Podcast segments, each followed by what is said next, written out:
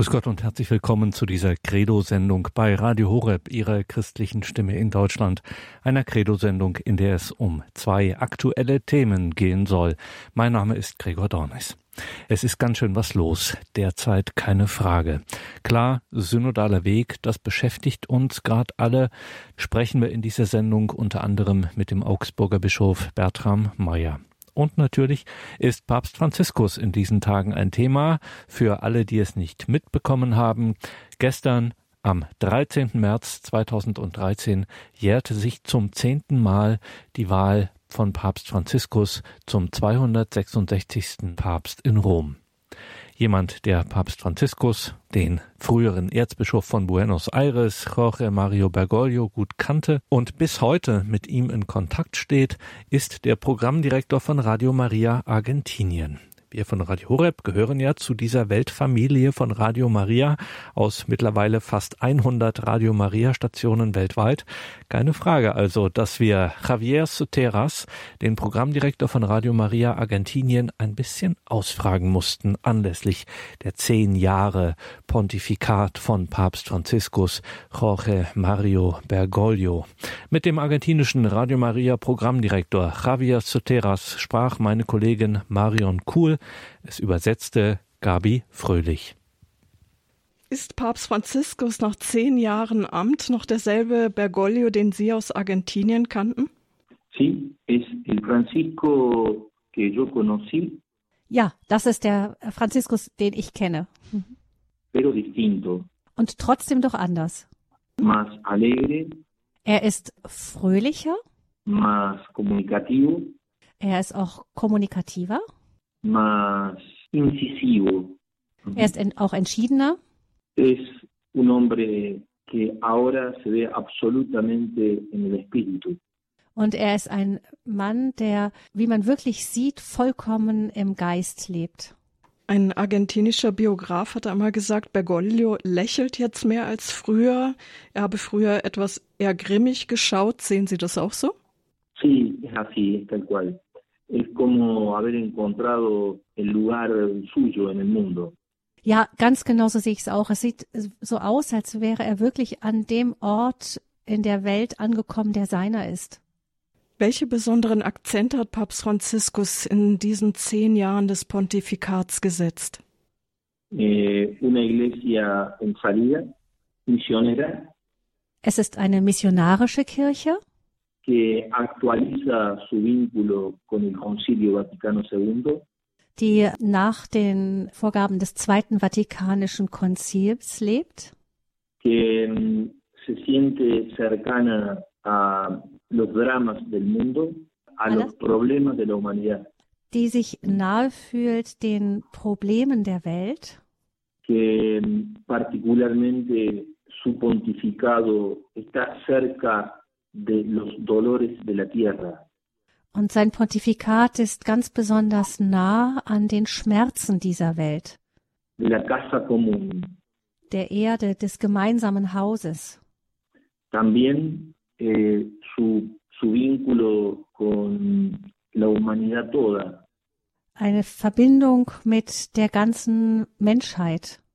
En el documento Fratelli Tutti in dem Dokument Fratelli Tutti, ähm, Brüder mhm. von allen. Oder alles sind Brüder también, Fratelli Tutti. También Francisco se ha mostrado muy cercano. Hat sich Franziskus auch sehr nahe gezeigt. A los jóvenes. Den jungen Leuten, den Jugendlichen. Plantea una nueva pastoral juvenil. Er hat eine neue Jugendpastoral lanciert. Cuyo corazón deren Herz. Deren Herz es ist, als das Leben ein Projekt, eine Aufgabe ist. Und außerdem hat Franziskus in letzter Zeit sehr insistiert auf den synodalen Weg der gesamten Kirche me parece estas son las notas más importantes. Ich denke, das sind die wichtigsten Grundzüge.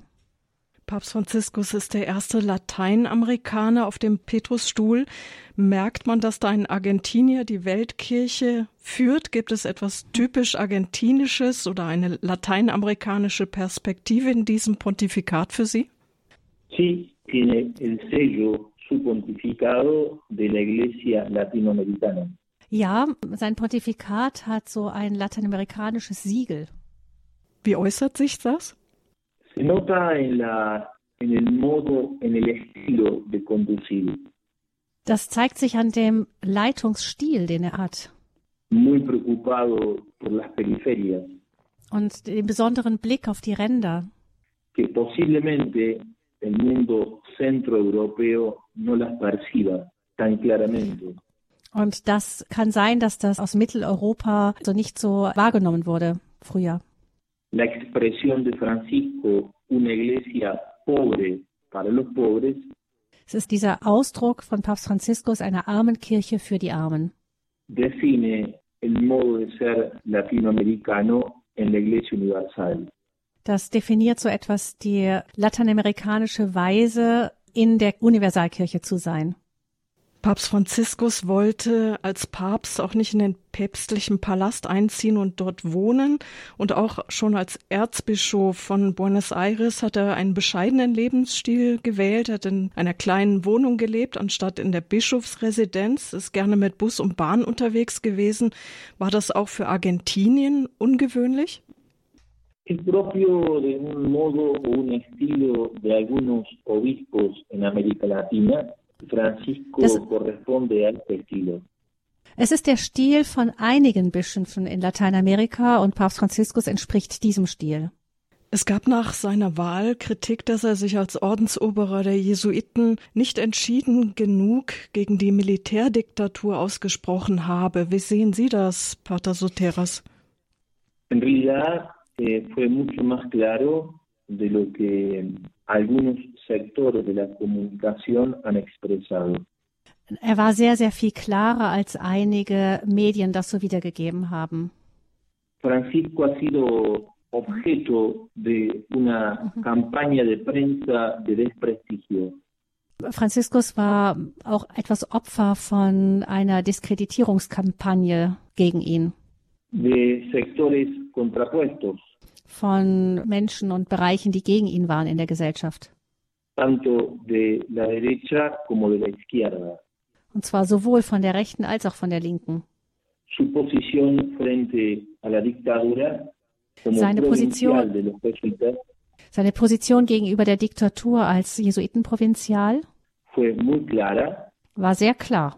fue muy clara y muy firme, War sehr klar und auch sehr fest. el cuidado, el cuidado de las personas. Und er hat sich um die Menschen gesorgt.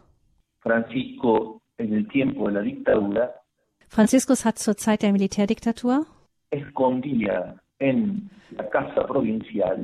in dem Haus der Jesuiten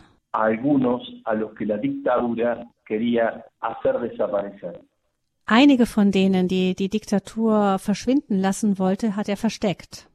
Papst Franziskus hat immer wieder mit Gesundheitsproblemen zu kämpfen gehabt, eigentlich schon von seiner Kindheit an. Auch ein Stück Lunge wurde ihm entfernt, kurz vor seinem Eintritt in den Jesuitenorden. Und als Papst hatte er eine Darm-OP, dann Knieprobleme, sodass er jetzt meistens im Rollstuhl unterwegs ist. In den Medien wird oft gemunkelt, dass er wegen seiner schwachen Gesundheit zurücktreten könnte. Was meinen Sie dazu? Francisco es una persona muy libre. Franziskus ist ein sehr freier Mensch. y así como Benedicto en un momento sintió que debía abdicar, Und so wie auch Benedikt an einem bestimmten Zeitpunkt gespürt hat, dass er zurücktreten sollte, si él así lo viera, si Francisco así lo viera, und wenn das bei Franziskus der Fall wäre, así igualmente lo haría. dann würde er das genauso tun. Wir sind im Gespräch mit Pater Javier Soteras, Programmdirektor von Radio Maria Argentinien. Heute zehn Jahre Pontifikat von Papst Franziskus am 13. März. Pater Soteras, wie haben Sie denn Papst Franziskus oder Bergoglio kennengelernt? Sie kennen ihn seit 2005, haben Sie uns gesagt.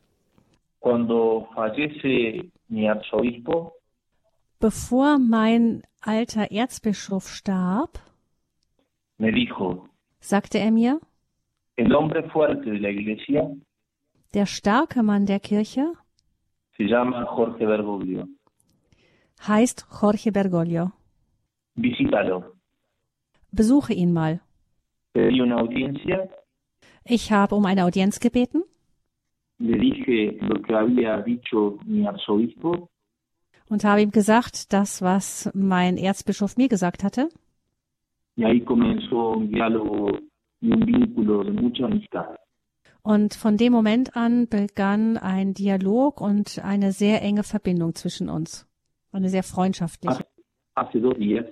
Ähm, vor zwei. Tagen, vor zwei Tagen ist meine Mutter gestorben. Und Papst en la Franziskus noche en la noche de ayer me envió un correo de puño y letra. Und Papst Franziskus hat mir vergangene Nacht einen äh, handschriftlichen Brief zukommen lassen. te acompaño en tu dolor. Me, me escribía a raíz Sí. de la muerte de mi madre. Und der schrieb mir zu dem äh, Tod meiner Mutter, te acompaño en tu dolor. Ich begleite dich in deinem Schmerz. Y estoy muy cerca tuyo. Und ich bin dir ganz nah. Esa es nuestra relación de amistad Das ist unsere freundschaftliche Beziehung. Dann wünschen wir Ihnen auch herzliches Beileid. gracias Hat denn Bischof Bergoglio in Argentinien bei Ihnen im Radio auch einmal als Referent mitgewirkt? sí ha tenido ha tenido un programa en torno al voluntariado Er hat eine Sendung gehabt über das Ehrenamt. Wir haben einmal gehört, dass er das Studio von Radio Maria in Argentinien gesegnet eingeweiht hat. Stimmt das? En realidad envío un, un saludo y agradeciendo nuestra tarea y una bendición. Er hat uns einen Gruß geschickt und äh, uns gedankt für unsere Arbeit und uns seinen Segen übermittelt. Haben Sie sonst noch besondere Erlebnisse mit Papst Franziskus oder Bischof Bergoglio gehabt, die Sie mit uns teilen möchten? Sí, muchas, pero no sé si da el lugar para hacerlo. Muchas muy, muy risueñas, muy profundas, muy de familia. Ähm, ja, ich habe so einige Erlebnisse mit ihm. Ich weiß nicht, ob das hier so der richtige Ort ist, das zu teilen. Es sind eher so intime und, und persönliche Begegnungen gewesen. Mhm. Pater Javier Soteras, war das eine Überraschung für Sie, als Bergoglio zum Papst gewählt wurde? Er war ja schon älter. Er hat zwei Jahre zuvor routinemäßig seinen Rücktritt mit 75 Jahren eingereicht. War das für Sie überraschend? Yo hice cobertura del cónclave. Me tocó hacer cobertura por Radio María del cónclave. Ja, mich, ich hatte die Aufgabe für Radio Maria, dieses Ende des Konklaves zu kommentieren. Dos intuiciones llevábamos el grupo de Argentina. Dos, dos miradas, dos perspectivas. Wir hatten äh, von Argentinien aus ähm, darauf zwei Blickwinkel. que el nuevo Papa debería ser Franci debería llamarse Francisco. Es gab eine Intuition, dass der neue Papst Franziskus heißen sollte, wegen ähm, des, der Zeit, die, die unsere Kirche derzeit erlebte, wo die in dieser Welt. Und warum nicht? Könnte es vielleicht auch Bergoglio sein?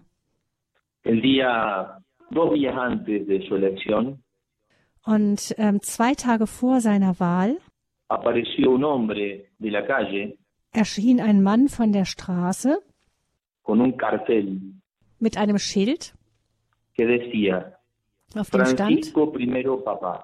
Franziskus erster Papst. Sacamos una foto Wir haben ein Foto davon gemacht y escribí una nota en el diario. Und ich habe eine Notiz im Tagebuch dazu geschrieben. Y si el Papa se llamara Francisco, Und wenn der Papst Franziskus heißen sollte?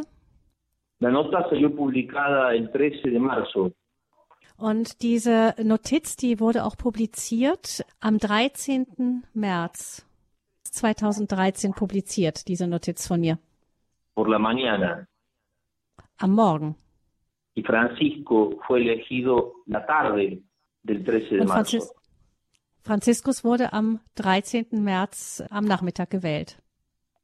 Pero cuando se dijo que era Bergoglio, Aber als gesagt wurde, dass es Bergoglio war, fue sorpresivo. war es doch eine Überraschung. Y que se llamara Francisco Und dass er sich Franziskus nennen würde, fue confirmatorio. das war eine Bestätigung.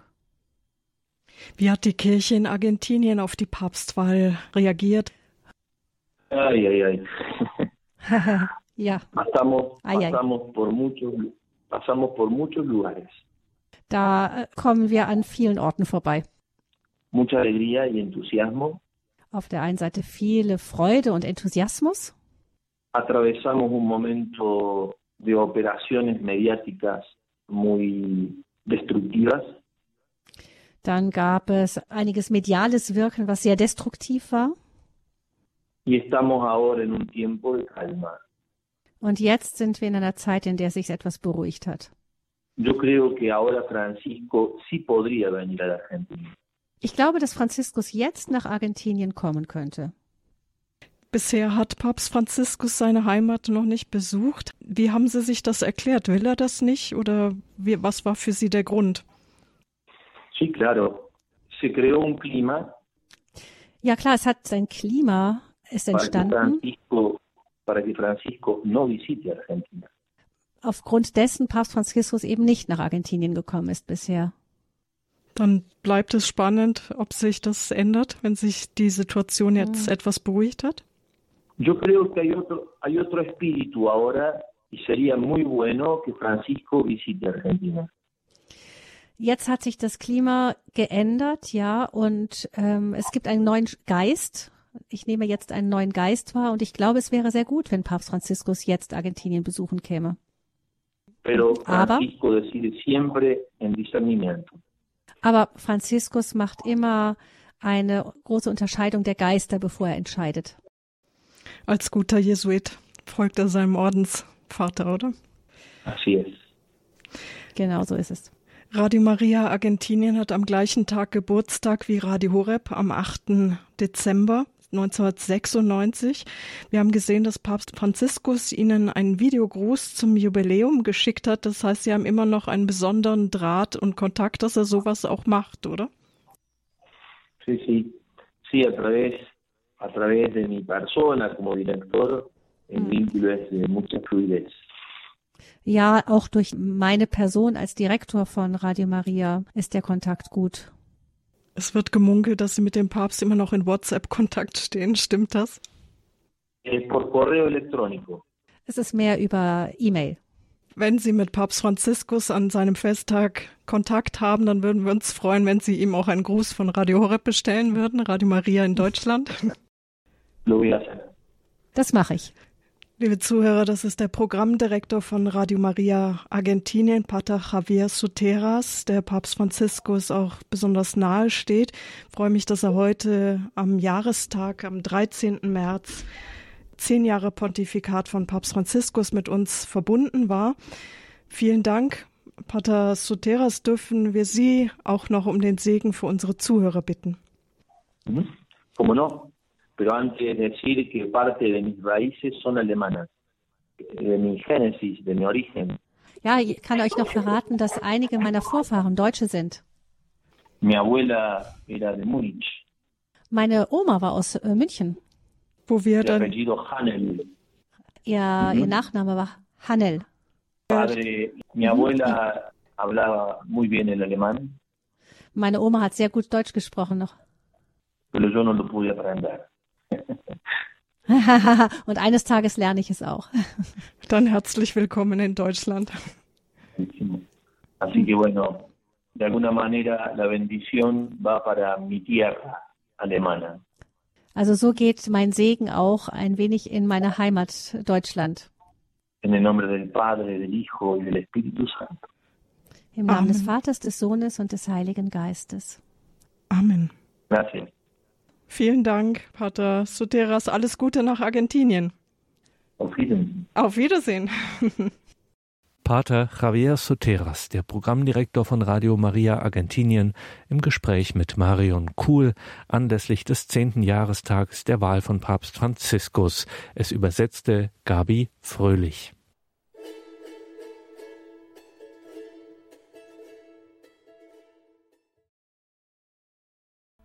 Sie haben eingeschaltet in der Credo-Sendung bei Radio Horeb Leben mit Gott. Mein Name ist Gregor Dornis und jetzt schauen wir noch einmal auf den vorläufigen Abschluss der bisherigen Form des synodalen Weges der Kirche in Deutschland. Vom 9. bis 11. März traf sich die fünfte und letzte Vollversammlung in Frankfurt am Main. Es wurde vieles beschlossen, es ging mal nüchtern, mal leidenschaftlich zu. Was besprochen und beschlossen wurde, wie das einzuordnen ist, das drösel ich jetzt hier nicht alles auf. Keine Angst, wir haben darüber ausführlich berichtet. Auf horeb.org können Sie das nachhören. Unter den Bischöfen, die beim synodalen Weg eine vermittelnde Position einnehmen möchten, gehört Bischof Dr. Bertram Meyer von Augsburg. Nicht ohne Grund, soeben von Papst Franziskus als ordentliches Mitglied in das Dikasterium zur Förderung der Einheit der Christen berufen. Augsburgs Bischof Bertram Meyer sprach an Tag zwei bei der fünften Vollversammlung des synodalen Weges mit meinem Kollegen Johannes Wiczorek.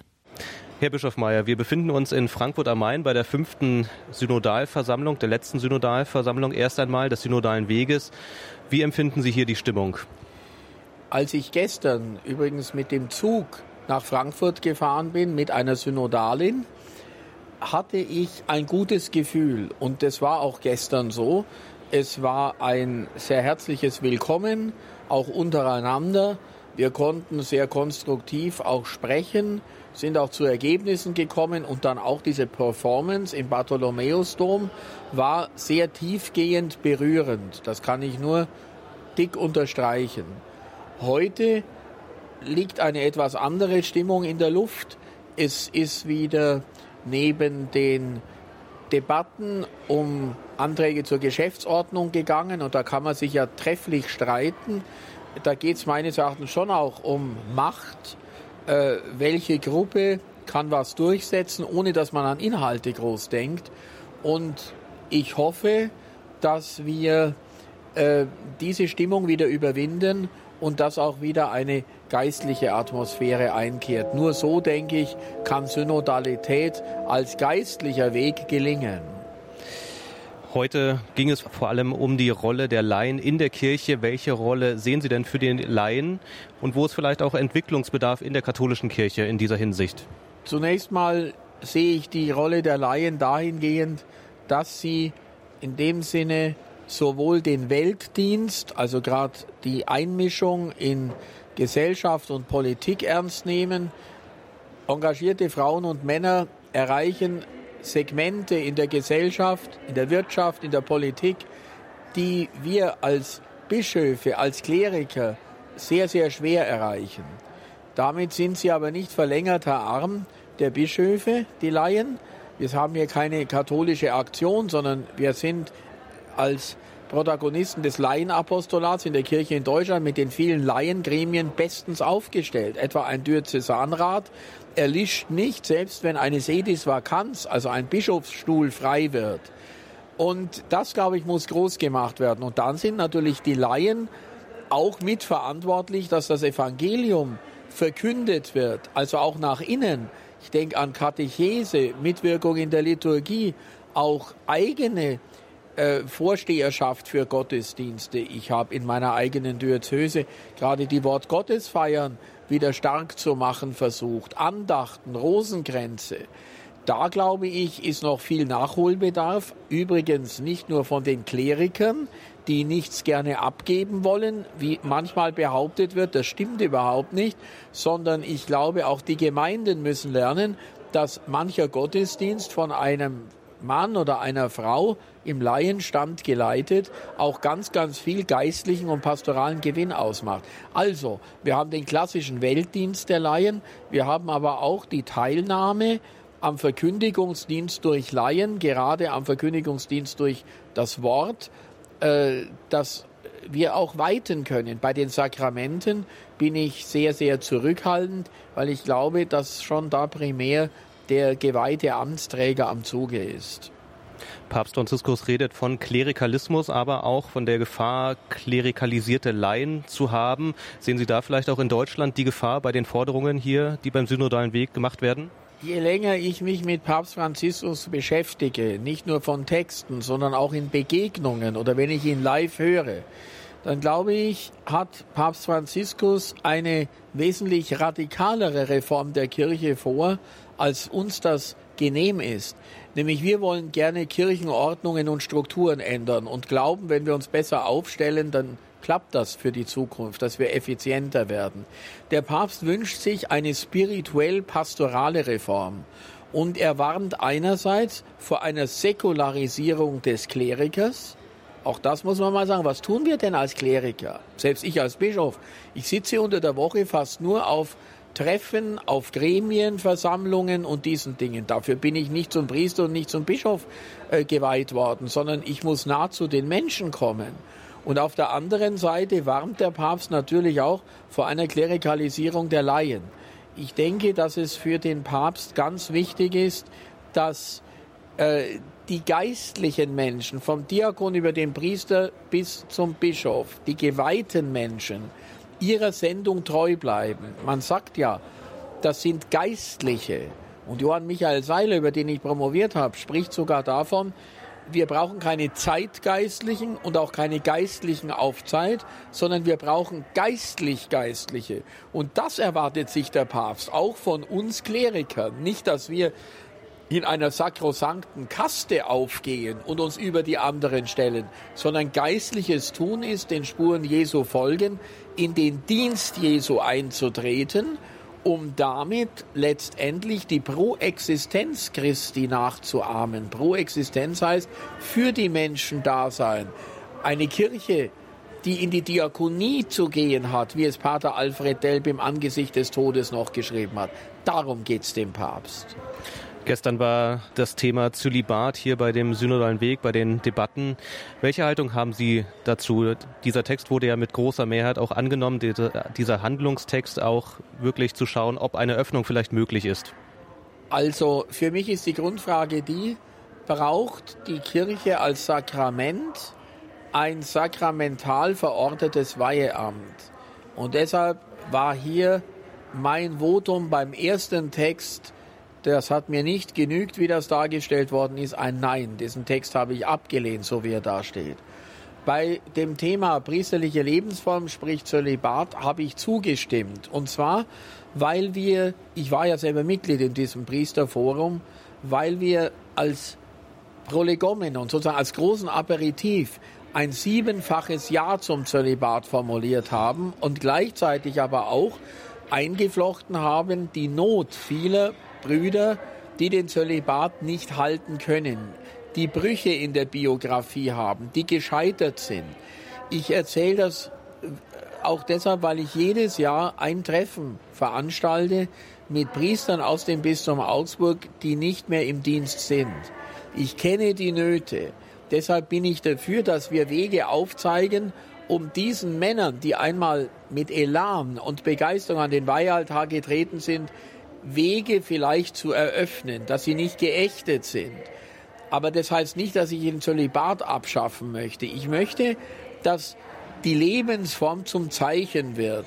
Das kann Zölibat sein, das ist immer noch mein erstes. Aber es könnte vielleicht auch mal eine überzeugend gelebte Ehe sein. Das ist ja nicht das Alternativmodell, das immer glückt. Ich glaube, die Lebensform des Priesters muss strahlen, muss glaubwürdig sein. Und was mich noch bewogen hat, hier für diesen Text zu stimmen, ist vom ökumenischen her, wir haben sicher theologisch keine Probleme, auch mit unseren östlichen Schwesterkirchen und auch nicht mit den griechisch-katholischen. Ich habe viel Kontakt zu Ukrainern, zu Rumänen, wo wir auch verheiratete Priester haben neben zölibatär Lebenden. Natürlich das Bischofsamt ist denen vorbehalten, die zölibatär leben. Die meisten sind hier im Mönchsstand.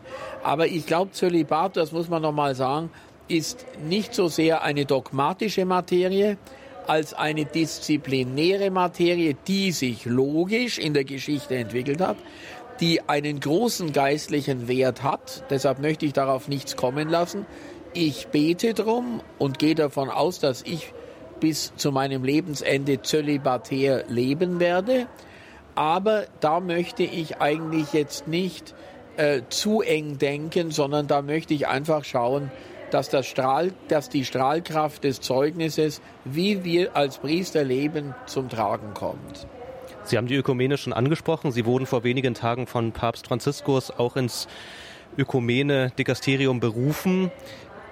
War das für Sie eine Überraschung? Also ich bin vor einigen Wochen bereits angefragt worden, ob ich bereit wäre, da reinzugehen. Nicht als Konsultor, als Berater, sondern als Mitglied. Ich bin ja jetzt schon seit einem guten Jahr delegiert vom Kardinal Koch, Co-Präsident äh, einer multilateralen Arbeitsgruppe in Ökumene, ähm, die sich auch mit der Heilsbedeutung der Kirche beschäftigt.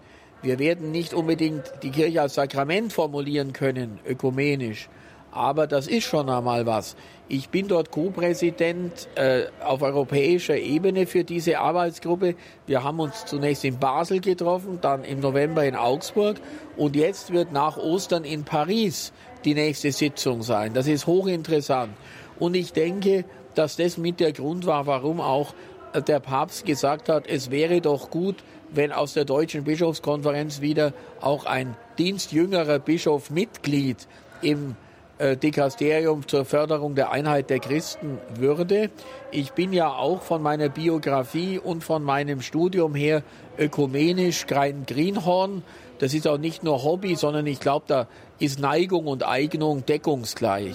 Deshalb habe ich mich sehr gefreut. Mir wurde dann allerdings in der Schlussphase, ich habe gesagt, grundsätzlich bin ich bereit, als Mitglied hier mitzumachen, mehr oder weniger mitgeteilt, dass am letzten Samstag im Bulletin des Heiligen Stuhls die Ernennung veröffentlicht wird. Also äh, ich, das ging dann alles ganz, ganz flott. Mittlerweile habe ich auch das Dokument, die Ernennungsurkunde und ich harre der Dinge, die da kommen. Ich mache es aber gerne. Sie sind von der DBK, von der Deutschen Bischofskonferenz in Dresden jetzt gewählt worden als Vertreter der deutschen Bischöfe zur Weltsynode in Rom im Oktober. Nehmen Sie dann auch die Beschlüsse des synodalen Weges mit ins Gepäck und ja, was bringen Sie vielleicht auch bei dieser Weltsynode ein?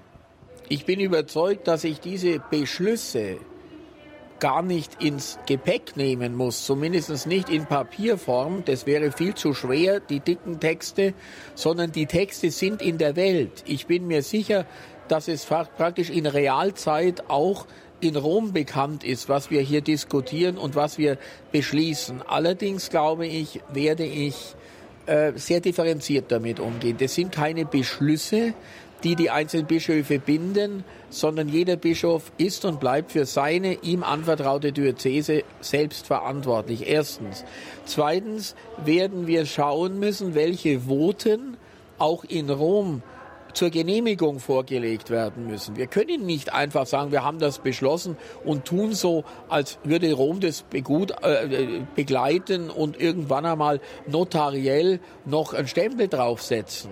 Ich denke so, wir dürfen uns nichts in die Tasche lügen. Die Voten sind schon jetzt in der Welt, wann immer sie beschlossen werden. Deshalb müssen sie auch in Rom positioniert werden. Aber wir dürfen uns nicht äh, nichts vormachen. Wir dürfen nicht glauben, dass wir jetzt in Rom die Themen allein setzen und dass Rom nur darauf wartet, bis der synodale Klassenprimus Deutschland sozusagen die Tagesordnung vorgibt. In der Weltsynode im Oktober wird es primär darum gehen, so sagt es der Papst und seine engsten Mitarbeiter immer wieder, die Kardinäle Hollerich und Grech.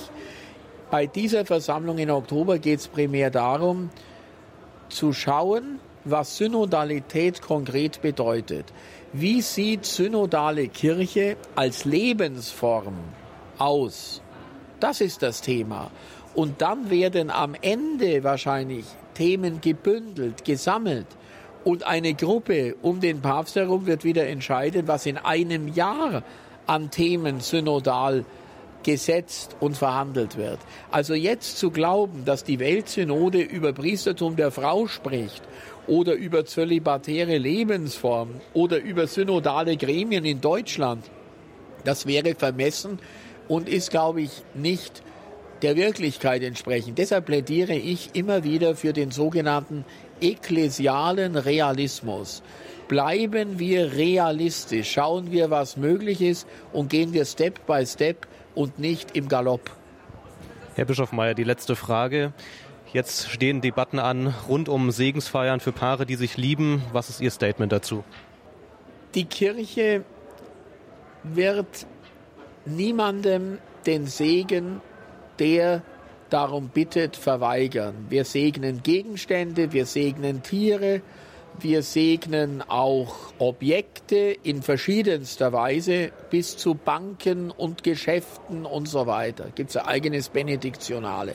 Es gibt auch Haussegnungen, es gibt Segnungen von Freundschaften und so weiter und so fort. Aber wir müssen, glaube ich, alles tun, um zu vermeiden, dass die Segnung von homosexuellen Paaren oder gar von äh, Menschen, die äh, sozusagen ähm, äh, sozusagen nicht im klassischen Sinn eine Ehe eingehen können, dass das mit der Ehe verwechselt werden kann.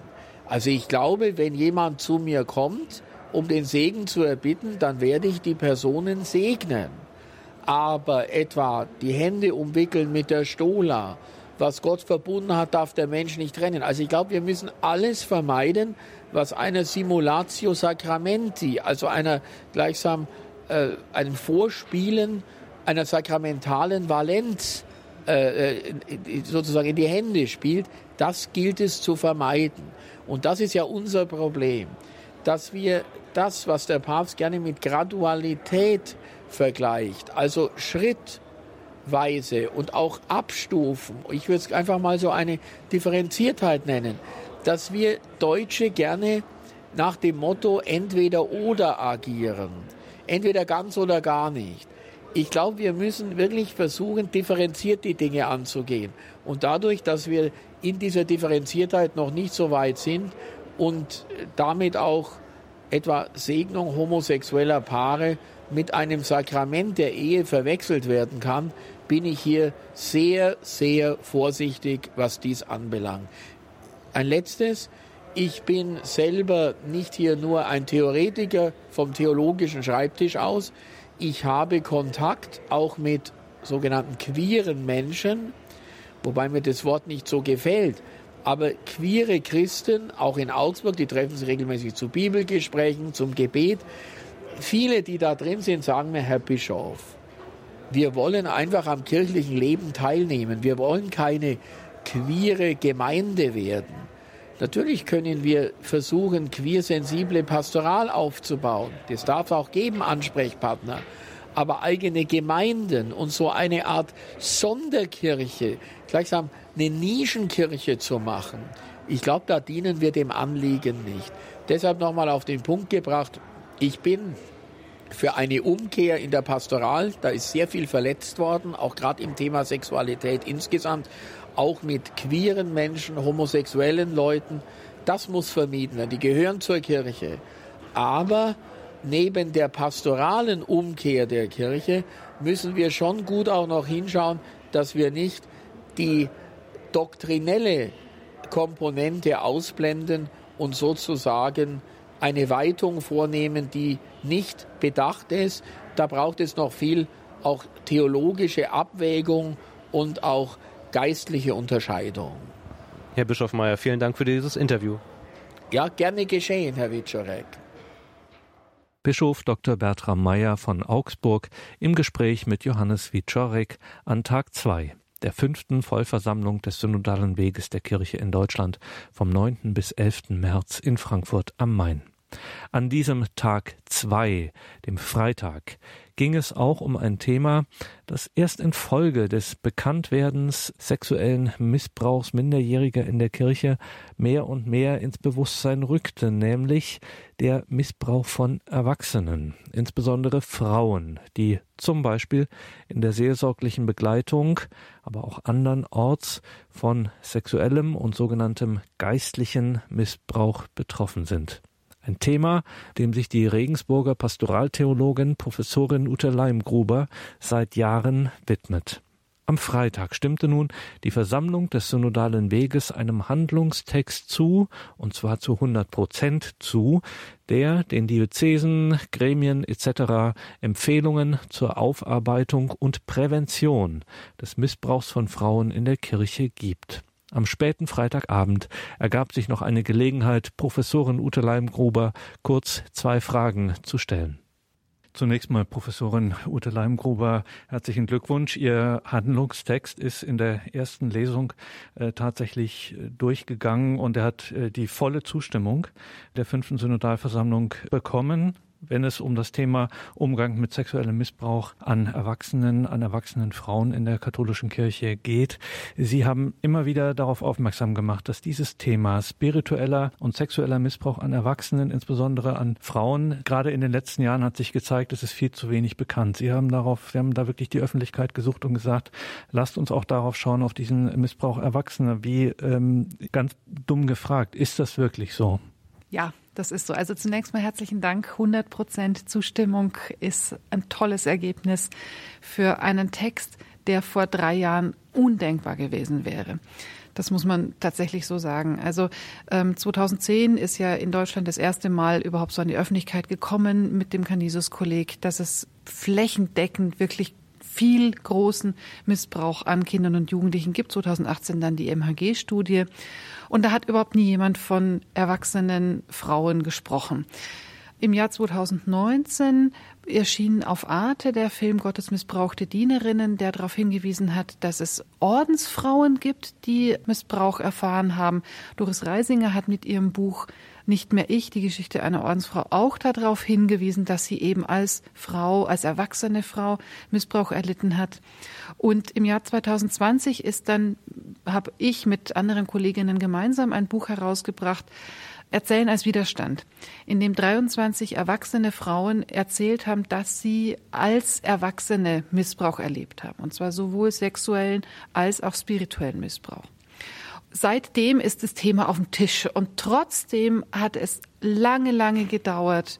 Viele Erwachsene müssen sich immer wieder dem Vorwurf auch stellen, du warst doch erwachsen, du hättest doch Nein sagen können. Und das ist tatsächlich falsch. Also viele Erwachsene sind in Situationen, die sie, ähm, wo es schon eine lange Grooming-Phase vorgegeben hat. Also sie sind in eine Abhängigkeit geraten und sie sind in einer Situation, wo sie eben nicht Nein sagen können. Und damit würde den Opfern eine Schuld zugeschoben, eine Verantwortung zugeschoben und das ist einfach nicht, nicht in Ordnung. Das ist auch wissenschaftlich belegt, dass das so nicht geht. Und jetzt ist es endlich am Tisch und ich hoffe, dass sich auch echt was bewegt sagt Professorin Ute Leimgruber, äh, für diesen Handlungstext, der jetzt am Freitag der fünften Synodalversammlung des Synodalen Weges beschlossen wurde. Ist ein sehr klarer Text, den Sie da erarbeitet haben zum Umgang mit dem sexuellen Missbrauch an erwachsenen Frauen. Ganz kurz zusammengefasst, wir können ihn alle nachlesen auf synodalerweg.de. Trotzdem so die Schwerpunkte, was muss jetzt passieren, dass sich hier die Lage bessert? Erstens mal, es muss allgemein anerkannt sein, dass Frauen und dass Erwachsene und nicht binäre Personen das Erwachsene Missbrauch erleiden können. Es muss klar sein, dass es Beschwerdewege braucht. Wohin können sie, es braucht Anlaufstellen, wohin können sich Erwachsene wenden, dass sie nicht ins Leere laufen, dass sie nicht bei einer Präventionsbeauftragten anrufen oder bei einer Missbrauchsbeauftragten und die sagt dann, oh, für Erwachsene bin ich nicht zuständig. Ganz oft erleben das Betroffene, dass sie da wirklich ins Leere laufen. Es braucht transparente Verfahrenswege, es braucht eh, einen Verhaltenskodex und wir brauchen die Professionalisierung von Seelsorge, dass einfach klar ist, in die 80 Prozent aller Missbrauchsfälle Fälle an erwachsenen Personen geschehen in Seelsorgesettings. Und das klar ist, das ist in Analogie zu anderen therapeutischen Verhältnissen nicht möglich, hier Zustimmungen zu sexuellen Handlungen zu geben. Also hier ist eine sexuelle Handlung unter Ausnutzung dieses Verhältnisses immer Missbrauch. Professorin Ute Leimgruber am Rande der fünften Vollversammlung des Synodalen Weges in Frankfurt am Main. Ute Leimgruber war maßgeblich beteiligt am Handlungstext Maßnahmen gegen Missbrauch an Frauen in der Kirche.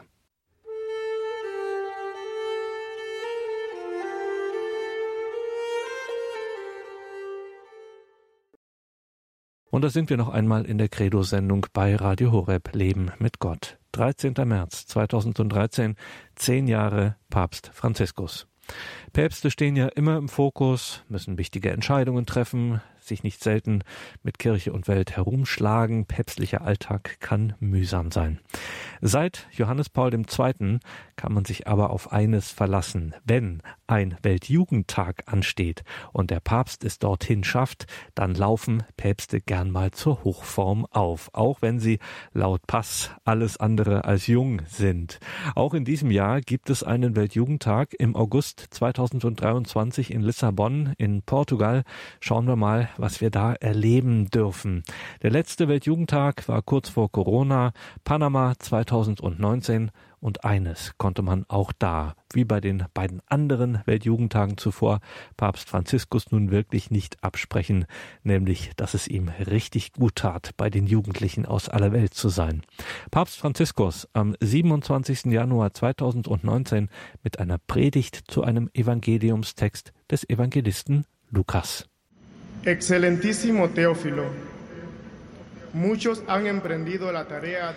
Schon viele haben es unternommen, einen Bericht über all das abzufassen, was sich unter uns ereignet und erfüllt hat.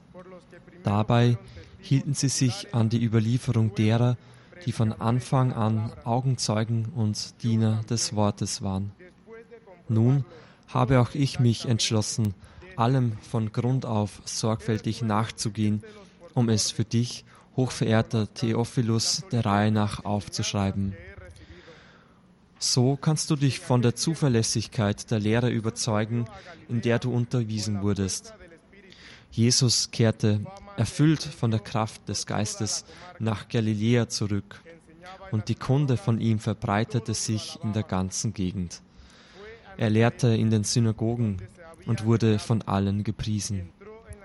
So kam er auch nach Nazareth, wo er aufgewachsen war, und ging, wie gewohnt, am Sabbat in die Synagoge. Als er aufstand, um aus der Schrift vorzulesen, reichte man ihm das Buch des Propheten Jesaja. Er schlug das Buch auf und fand die Stelle, wo es heißt: Der Geist des Herrn ruht auf mir, denn der Herr hat mich gesalbt.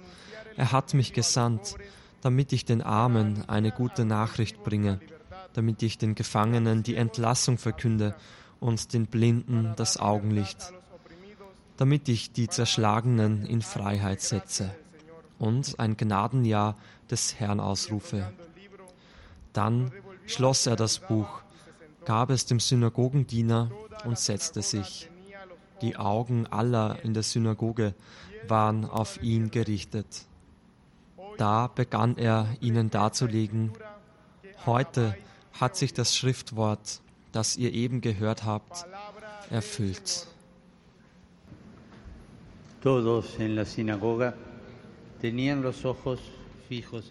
Alle in der Synagoge blickten auf Jesus. Dann sagte er zu ihnen, heute erfüllt sich das, was ihr eben gehört habt. So stellt uns Jesus den Beginn der öffentlichen Sendung Jesu vor. Das fand in der Synagoge statt, wo er aufgewachsen ist. Er war umgeben von Verwandten und Bekannten.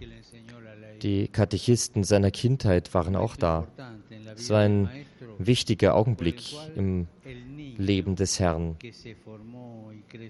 Ein Moment, in dem das Kind, das hier erzogen wurde und aufgewachsen ist, aufsteht, das Wort ergreift, um zu verkünden und den Plan Gottes in die Tat umsetzt.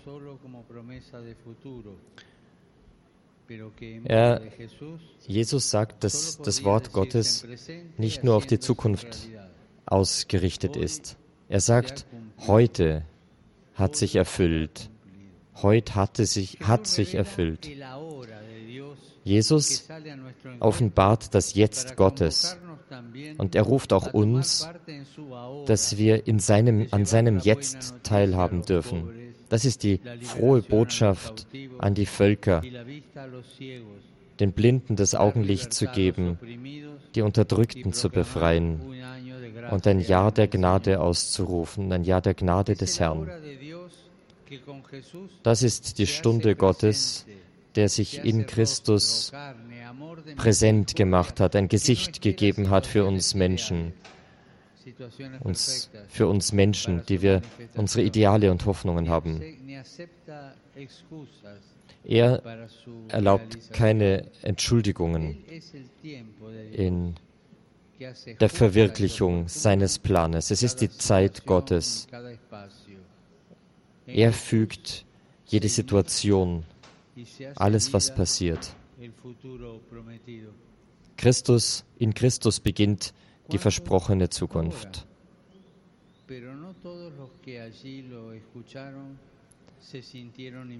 Aber nicht alle, die Jesus gehört haben, haben sich eingeladen gefühlt.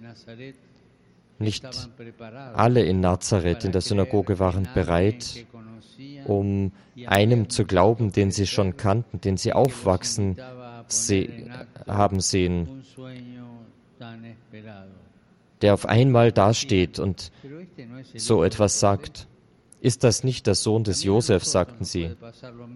Auch uns kann das passieren. Wir glauben nicht immer, dass Gott so konkret, so alltäglich sein kann im positiven Sinne in unserem Alltag.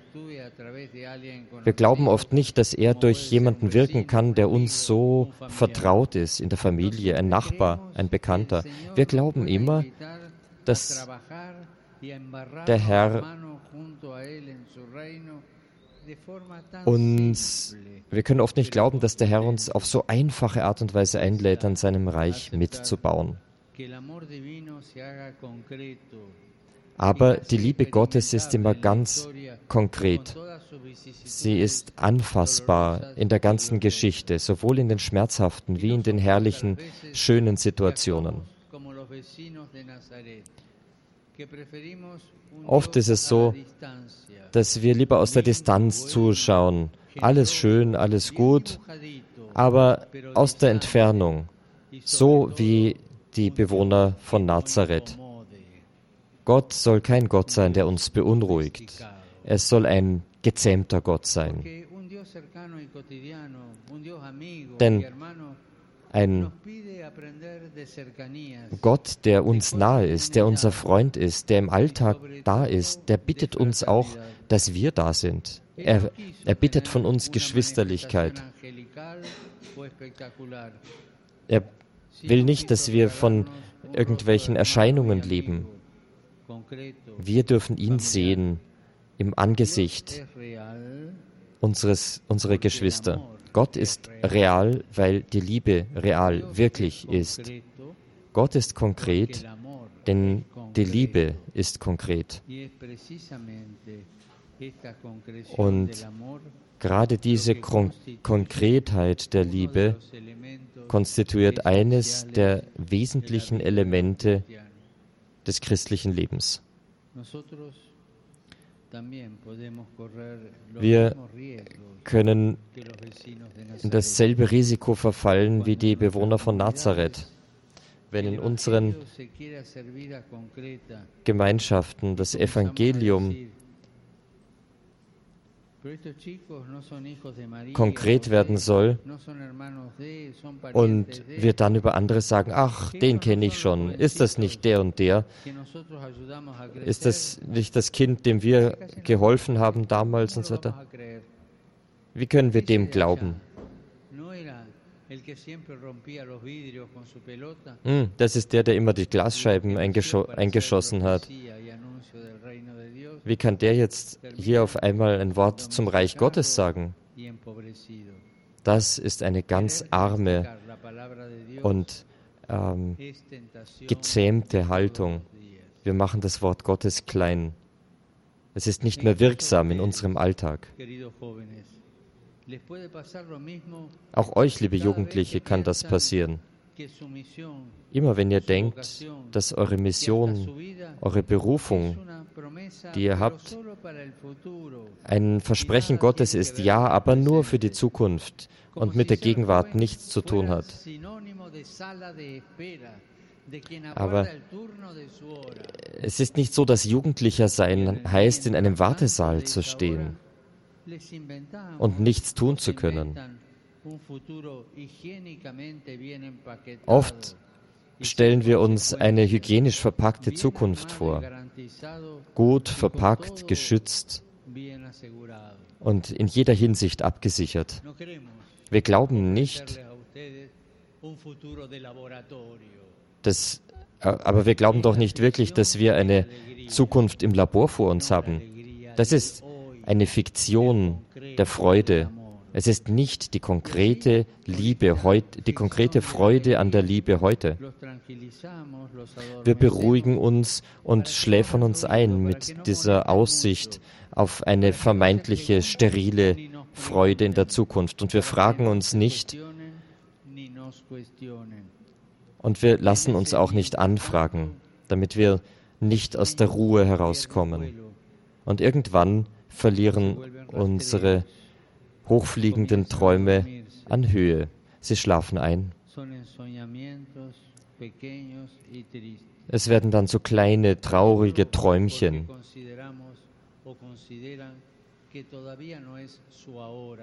Und wir denken, ach, es ist noch nicht unsere Stunde, wir sind noch zu jung, um uns irgendwo einzubringen. Und so schleppen wir uns voran. Wisst ihr was? vielen Jugendlichen geht das so. Bitte helfen wir ihnen, dass das nicht passiert, dass sie aufwachen, dass sie die Stunde Gottes leben. Eine der Früchte der letzten Synode war, dass ich euch, dass wir euch hören durften, dass wir euch treffen durften. Eine Kirche des Austausches.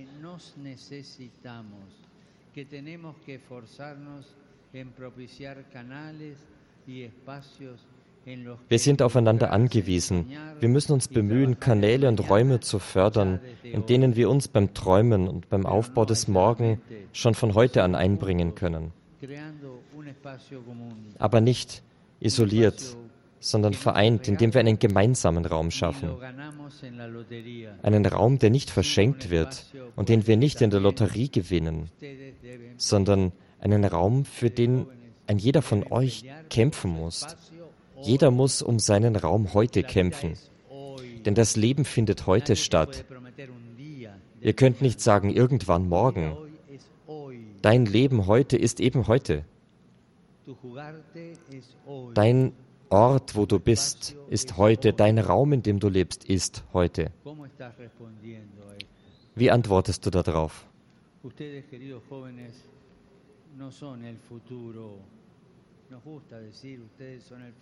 Ihr, liebe Jugendliche, schaut nicht einfach nur auf die Zukunft, heute, Gegenwart.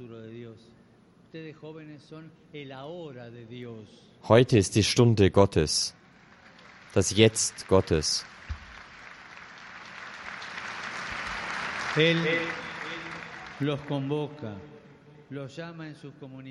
Er ruft euch zusammen, ruft uns zusammen.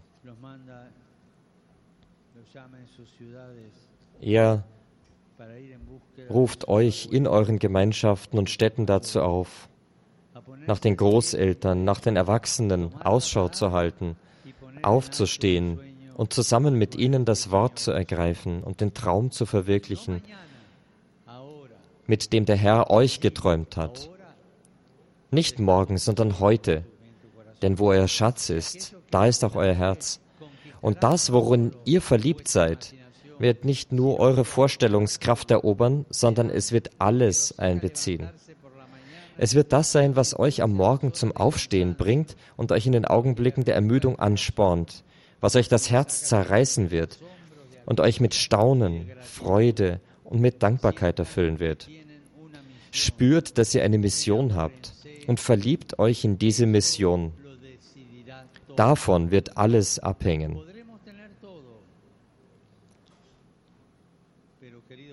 Wir können alles haben, aber liebe Jugendliche, wenn die Leidenschaft der Liebe fehlt, dann fehlt alles. Und zwar die Leidenschaft der Liebe heute. Lassen wir zu, dass der Herr uns zum Verlieben bringt. Für Jesus gibt es keine Zwischenzeit, sondern barmherzige Liebe, die ins Herz eindringt und es erobern will. Er will unser Schatz sein, weil er nicht eine Zwischenzeit in unserem Leben oder eine vorübergehende Mode ist. Er ist hingebungsvolle Liebe, die zur Hingabe einlädt. Es ist konkrete, er ist konkrete, nahe, wirkliche Liebe.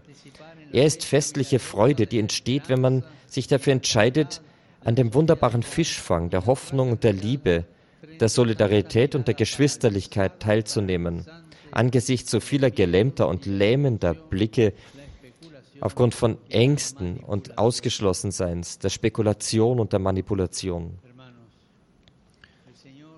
Liebe Brüder und Schwestern, der Herr und seine Sendung sind nicht eine Zwischenzeit in unserem Leben, etwas Vorübergehendes. Es ist nicht nur ein Weltjugendtag.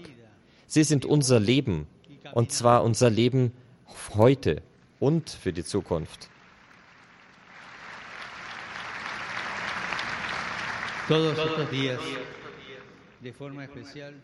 All diese Tage über hatten sie auf besondere Weise, so wie eine Hintergrundmusik, das Wort Mariens mir geschehe begleitet. Sie hat nicht nur an Gott und an seine Verheißungen als etwas Mögliches geglaubt, sie hat Gott geglaubt und den Mut gehabt, Ja zu sagen, um an diesem Jetzt des Herrn teilzunehmen. Sie hat gespürt, eine Mission zu haben. Sie hat sich verliebt und das hat alles entschieden.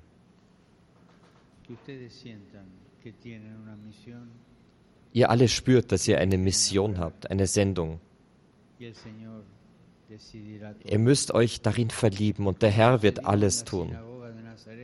Wie es in der Synagoge von Nazareth geschehen ist, steht der Herr mitten unter uns, seinen Freunden und Bekannten. Er steht erneut auf, er nimmt das Buch und sagt uns, heute hat sich das Schriftwort, das ihr eben gehört habt, erfüllt.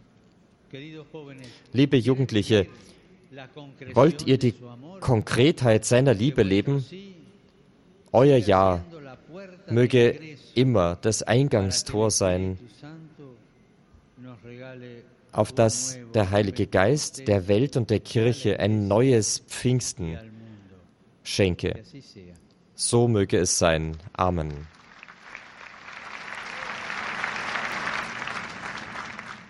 Papst Franziskus im Januar 2019 in Panama beim letzten Weltjugendtag. Liebe Hörerinnen und Hörer, merken Sie sich das schon mal vor. Im August 2023 gibt es in Lissabon in Portugal den nächsten Weltjugendtag. Das sind wir von Radio Horeb natürlich mit dabei, ganz klar. Und wir nehmen Sie mit. Endlich ist es wieder soweit. Weltjugendtag August 2023. Und damit geht diese Credo-Sendung auch zu Ende. Schauen Sie auf hure.org. Dort finden Sie alle Infos zum Papstjubiläum und zum synodalen Weg. Beides hat uns heute Abend hier beschäftigt. Danke, liebe Hörerinnen und Hörer. Danke für Ihre Treue. Danke für Ihre Gebete. Danke für Ihre Spenden. Danke für dieses Geschenk der Radiofamilie. Mein Name ist Gregor Dornis. Ich wünsche Ihnen allen einen gesegneten Abend und eine behütete Nacht.